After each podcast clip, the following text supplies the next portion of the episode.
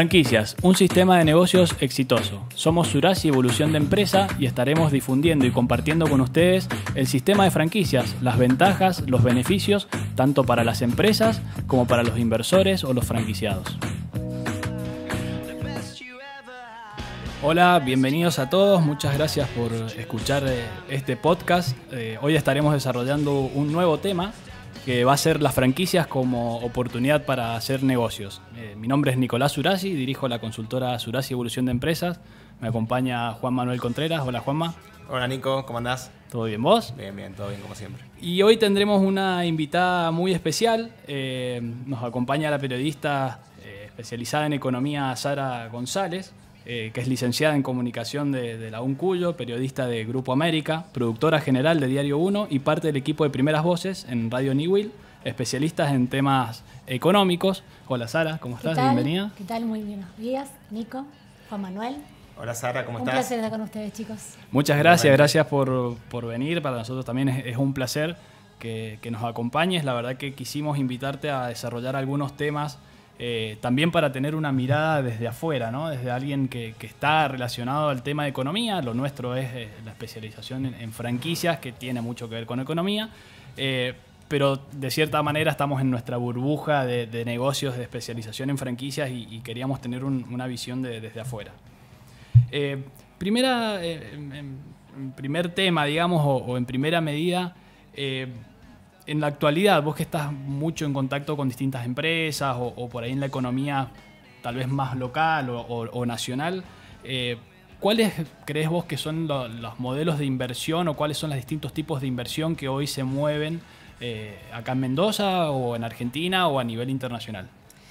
Yo creo que viendo la coyuntura como vemos todos los días en, en nuestro trabajo, eh, lo que prima siempre es la incertidumbre. Uh -huh. Entonces, cuando uno piensa en invertir, lo que busca es tener la mayor certidumbre posible. En este país, en esta coyuntura actual, desde hace muchísimo tiempo, yo creo que eh, todos los que buscan invertir, los que buscan desarrollarse, los que buscan emprender, buscan tener el mayor parámetro de certidumbre posible. Es difícil, hay maneras de poder verlo. Por ahí, justamente por eso, porque a veces es difícil, siempre se va hacia lo mismo. Uh -huh. El que puede compra dólares, porque uh -huh. tenemos en el inconsciente y en el consciente colectivo nacional que es una inversión segura. Entonces, cuando hay restricciones y no puedes comprar dólares, vas buscando otras cosas. Otra de las denominadas tradicionales es la inversión inmobiliaria, el ladrillo. Uh -huh. ¿Qué pasa? Hace falta a lo mejor, una requiere tener más fondos para hacer una inversión y a lo mejor no te reditúan tanto porque no te reditúa tanto como otro tipo de inversiones, que con menos plata podés alcanzar un rédito más importante. Uh -huh. Pero ahí te tenés que mover en el terreno de un poco de incertidumbre. Sí, Ese es el punto, uh -huh. que por ahí cuesta un poco más. El plazo fijo era la tercera inversión tradicional, viste que todo el mundo apelaba a ello, pero desde hace un tiempo a esta parte empezás a sacar cuentas y te das que el, el plazo fijo no te llega apenas para competir a la inflación. O sea, nada, seguís patinando en la misma rueda y no lográs ninguna alternativa que de verdad te permita crecer. El que arriesga un poco más se invierte en un negocio y arma un emprendimiento, que es tanto lo que se promueve a nivel nacional y a nivel provincial, y hay mucho incentivo para eso, eh, son una de las alternativas más eh, interesantes realmente. Uh -huh. Para eso que hace falta tener un poco de, de apoyo, de asesoramiento, pero la verdad es que es una de las mejores alternativas para invertir. Uh -huh. ¿Entras en un terreno un poco desconocido? Sí, porque uno siente que si te compraste unos pocos dólares, te sentís claro. como más firme. Te compraste un par de ladrillos y te sentís más firme.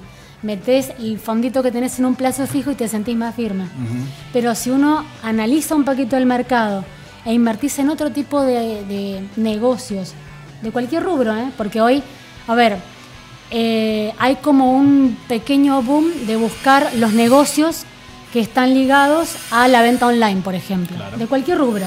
Claro. Hablemos de lo más accesible, indumentaria, calzado, gastronomía, ni hablar. Uh -huh. Hay todo un rubro ahí enorme para, para seguir eh, buscando e indagando. Después está todo el rubro que tiene que ver con lo tecnológico, con la inversión eh, en economía del conocimiento, que son rubros nuevos, interesantes, hay mucho nicho por investigar en Mendoza. Eh, la verdad es que es interesante hasta incluso hay bastantes alternativas oficiales para buscar ayuda, para buscar asesoramiento, pero bueno, son terrenos nuevos. Claro. Y por ahí hace falta un poco de ayuda, asesoramiento, de, de espalda, como para que mm, se vaya buscando... Disminuir esa incertidumbre. Exacto. Y, y te sumo a esto, Sara, creo que de las primeras opciones que, que mencionaste, que es el dólar y la inversión inmobiliaria, eh, entiendo que hay una cuestión cultural también, ¿no? O sea, de Totalmente. incertidumbre y, y Sí. de cultura.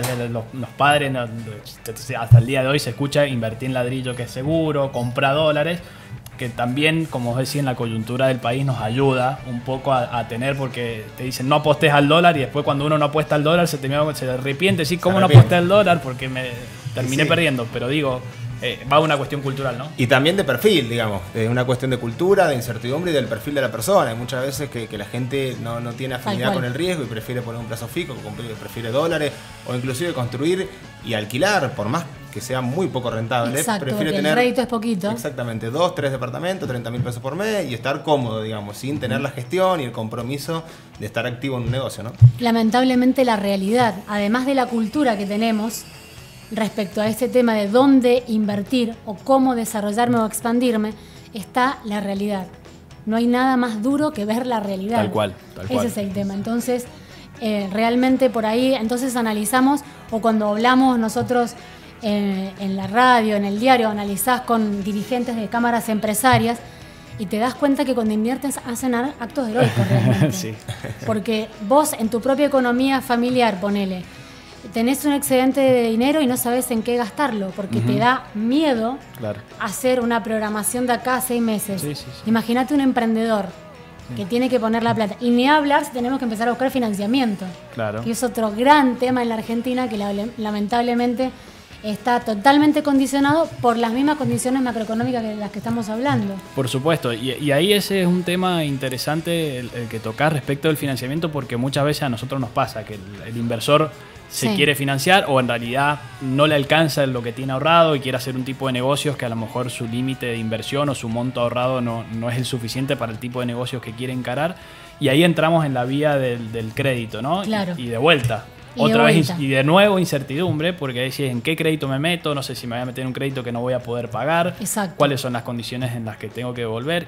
Y en lo particular, al menos de, de lo que nos toca a nosotros en las franquicias, eh, te cuento, Sara, y, le- y le cuento a todos los que nos están escuchando que cuesta más. Esto que vos decís es cierto.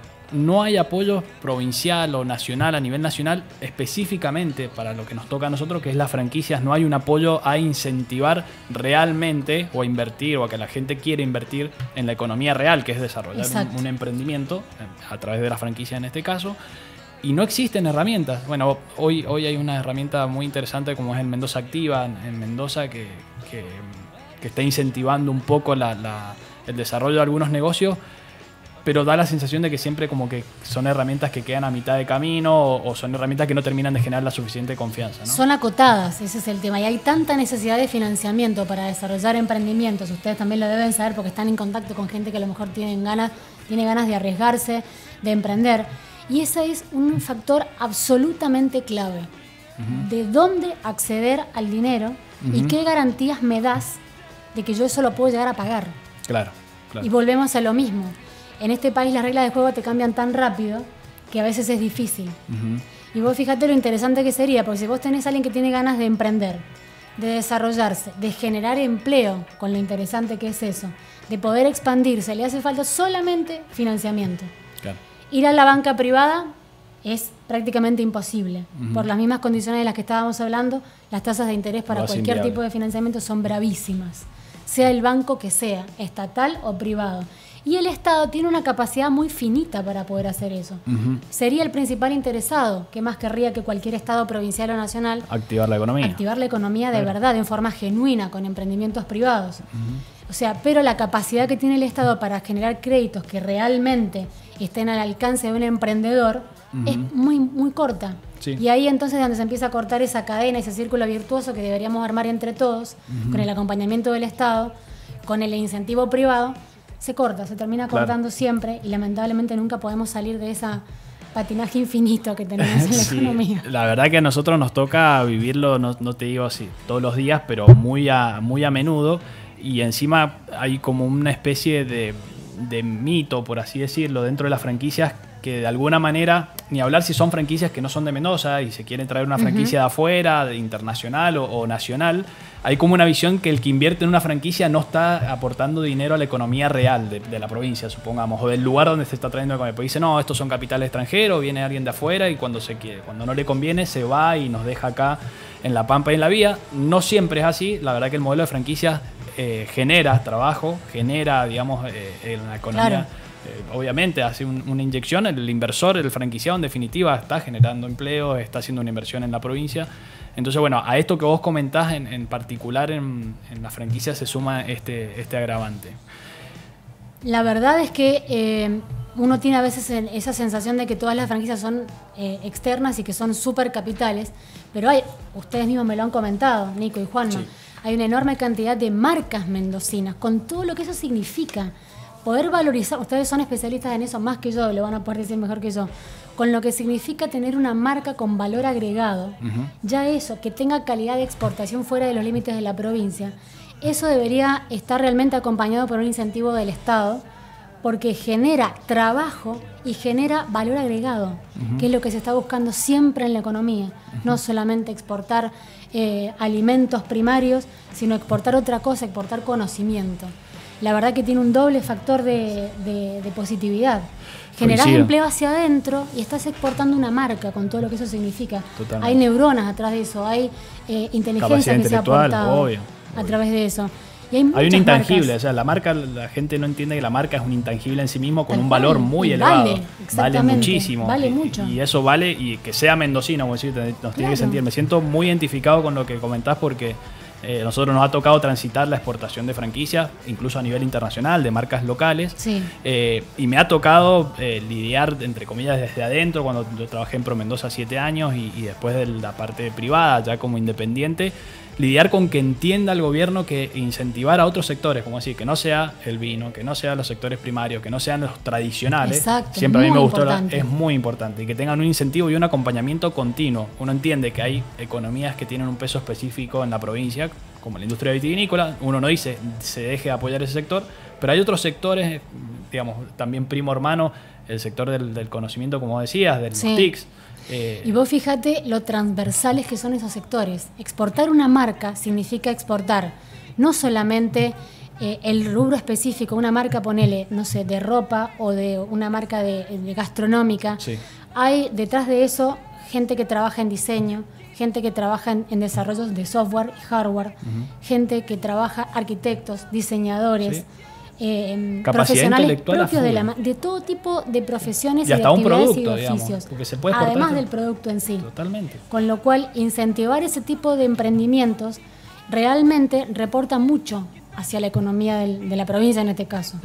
Y es algo que cuesta verlo, digamos, porque la gente muchas veces te pregunta, bueno, ¿y qué me aporta la marca? Porque piensan que solamente es un logo, es una, estética, pero hay un valor de conocimiento, de transferencia de lo que nosotros llamamos en la jerga de la franquicia know-how, que básicamente es todo lo que tiene que ver con el armado del negocio y con la operación del día a día, que de otra manera no lo podría resolver. Entonces, digamos, eh, es lo que vos decís, es una, exportación de conocimientos que cada vez toma más valor. ¿no? Y para el emprendedor es tener la mitad del camino recorrido, porque vas con la marca y vas con todo, te sentás a la mesa con todo, no es el empezar de cero. Exactamente. hay que pagarlo. Eh, ahí, en eh, definitiva, es un poco lo que vos mencionabas al principio de eh, la certidumbre que necesita o, disminuir el nivel de incertidumbre del emprendedor hacerlo a través del formato de franquicias, ese camino recorrido de una marca que ya hizo las cosas de una determinada manera, seguramente se equivocó y, mejoró, pero en definitiva es, con, es arrancar ya en marcha, como bien decís, con un camino ya recorrido que, es muy importante y es de los beneficios del sistema.